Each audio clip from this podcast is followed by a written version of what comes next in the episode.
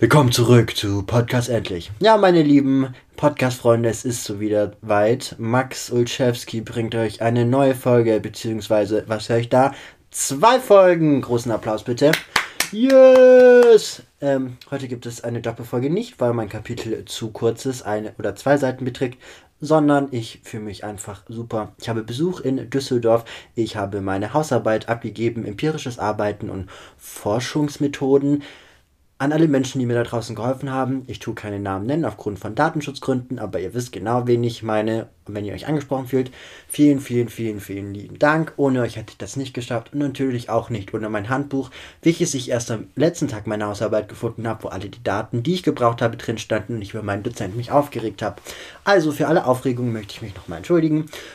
Und freue mich, dass ihr wieder eingeschaltet habt zu Kapitel 8 und 9. Wir sind schon bei Kapitel 8 und 9. Ähm, ich finde es verrückt, wie schnell die Zeit vergeht. Bevor wir jetzt wieder anfangen, möchte ich aber noch kurz etwas erwähnen. erwähnen. Ich habe ja Besuch in Düsseldorf und bin heute ein bisschen durch Düsseldorf durchgelaufen. Ich wohne jetzt hier schon seit einem Jahr und ähm, habe irgendwie realisiert, wie schön die Stadt tatsächlich ist. Man tut es nicht so appreciaten, wenn man die ganze Zeit hier wohnt ähm, und seinen normalen Lebenslauf geht.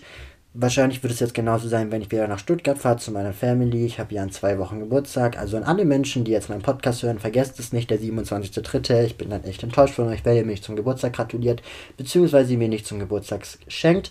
Ich habe ja einen Wunsch und zwar ähm, sind das Vinyl-Schallplatten jeglicher Form, aber bitte moderne Musik, wie zum Beispiel Dua Lipa Future Nostalgia oder auch gerne Musicals wie Mamma Mia, würde ich mich sehr freuen.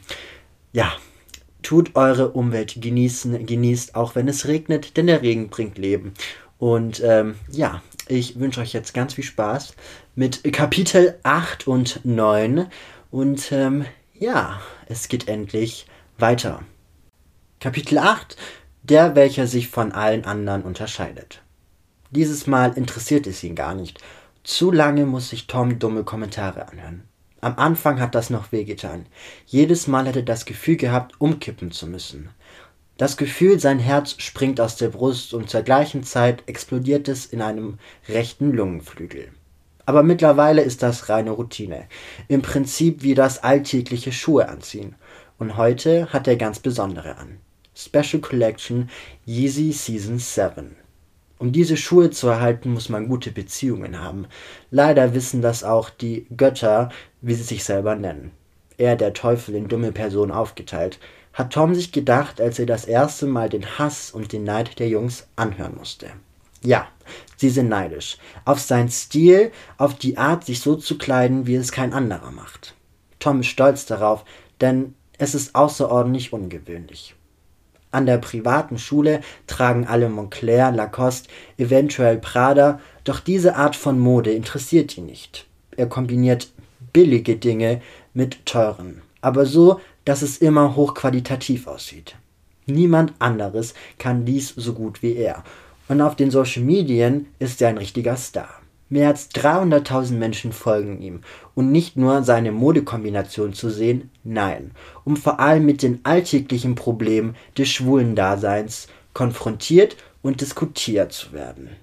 Vor zwei Jahren hat sich Tom geoutet und es war zu Beginn die beste Entscheidung seines Lebens.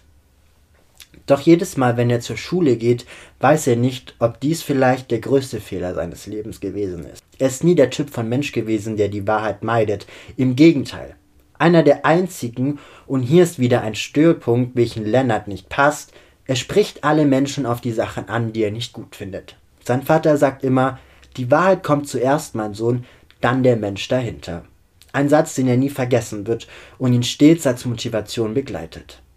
Immer schneller kommt die Schule auf ihn zu. Es ist, als ob er rennen würde, doch eigentlich möchte er einfach nur nach Hause, gar nicht erst zur Schule kommen. Wenn Klausuren geschrieben werden, ja, aber sonst niemals. Der zweite letzte Baum vor der Schule wird passiert, ab jetzt geht sein Kopf nach unten. Diese Blicke der Götter muss er sich nicht antun. Die Kopfhörer im Ohr und auf voller Lautstärke geht er in den Eingang und lässt den Olymp hinter sich. Wie ein Opa, der sich zu langsam auf einem Rollator bewegt. Jetzt in der Schule ist der Spuk erst einmal vorüber. Er blickt auf den Stundenplan, keinen Fall, leider. Dennoch ist er erleichtert. Er muss nicht mehr nach draußen und den vereinten Olymp sehen. Klar, einige von den Göttern haben mit ihm Kurse, doch seltenerweise geben sie nur dumme Kommentare ab, wenn sie vereint sind. Einige Male hat er schon Komplimente für seine Klamottenwahl bekommen, sogar von Alpha 1 Lennart.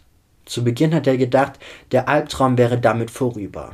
Doch wie immer im Leben hat jede Sicht auch eine andere Seite. Und wie in einem Aufzug, welchem die Seile gekappt wurden, stürzt er weiter und weiter in die Tiefe. Endlich hat Tom einen Punkt erreicht, an dem er Halt gefunden hat, zumindest ein bisschen. Er bewegt sich auf den Altbau zu. Dort hat er als nächstes Unterricht. Ausgerechnet mit Penelope. Ich freue mich schon so darauf, wenn ich daran denke, sagt Tom sich. Ironie ist sein einziger Weg mit den Hatern, wie er sie auch nennt, umzugehen. Auf der Bank vor der Toilette sitzt Lini, seine beste Freundin. Ein Kuss rechts, ein Kuss links, ein Kuss auf den Mund. Hey Schatzi, ihr Gesicht ist perfekt. Lini ist wie eine Puppe.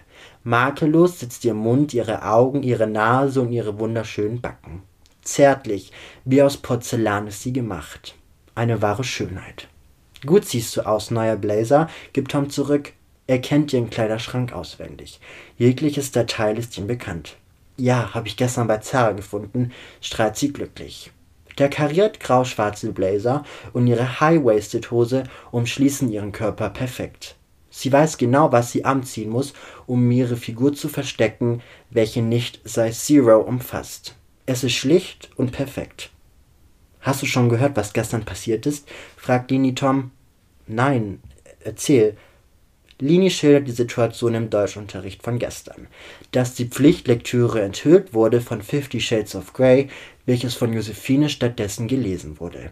Darauf haben Penelope und Percy sie fertig gemacht und sie seid heulend nach Hause gegangen. Manche sagen sogar, dass sie das Buch verbrannt hat. Stell dir mal vor, wie dumm sie sich gefühlt haben muss. Und Penelope war anscheinend so scheiße zu ihr. Tom schüttelt den Kopf.